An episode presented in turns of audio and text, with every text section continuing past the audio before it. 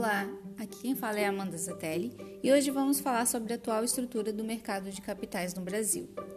Mercado de capitais é composto por bolsa de valores, sociedades corretoras e outras entidades financeiras autorizadas.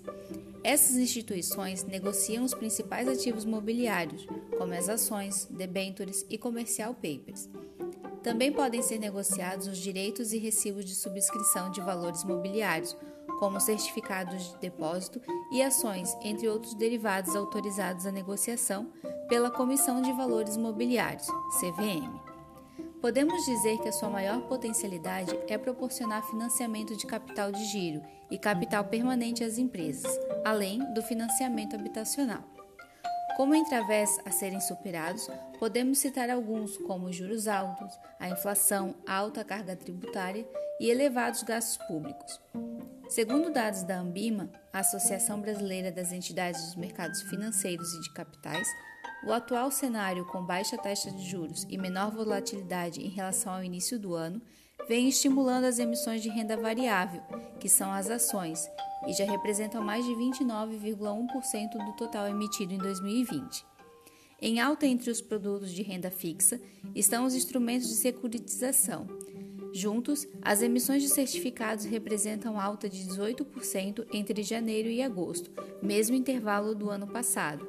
Já os fundos imobiliários representam uma alta de 44,5% em relação ao mesmo período. Nesse cenário de pandemia, o país também entrou em recessão. Mesmo em meio a uma das piores crises da história, várias empresas abriram, abriram seu capital, entrando para a Bolsa de Valores. Segundo dados da B3, a atividade com mais, é, com mais empresas que abriram capital foi a de construção. Outro dado que chamou a atenção é o aumento dos números de investidores, que são pessoas físicas, com crescimento de 76% em apenas oito meses. A abertura de capital é uma forma que as empresas têm de captar recursos, pode valer mais a pena do que o empréstimo bancário ou uma forma de contração de dívidas. O que ocorre nesse momento é a redução da taxa de juros.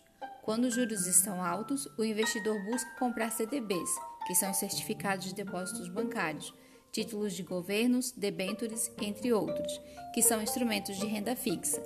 Nesse momento, o que existe é um movimento geral do mercado de migrar da renda fixa para a renda variável. As empresas ficam motivadas a entrar na bolsa por causa da demanda por ações.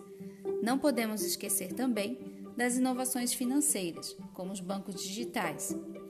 Podemos citar o Citibank Nubank, que estão facilitando as, as transações financeiras, além das formas de pagamento, como o PicPay, PayPal e PagSeguro, que podem facilitar a circulação de produtos e serviços e, consequentemente, de dinheiro, estimulando a economia.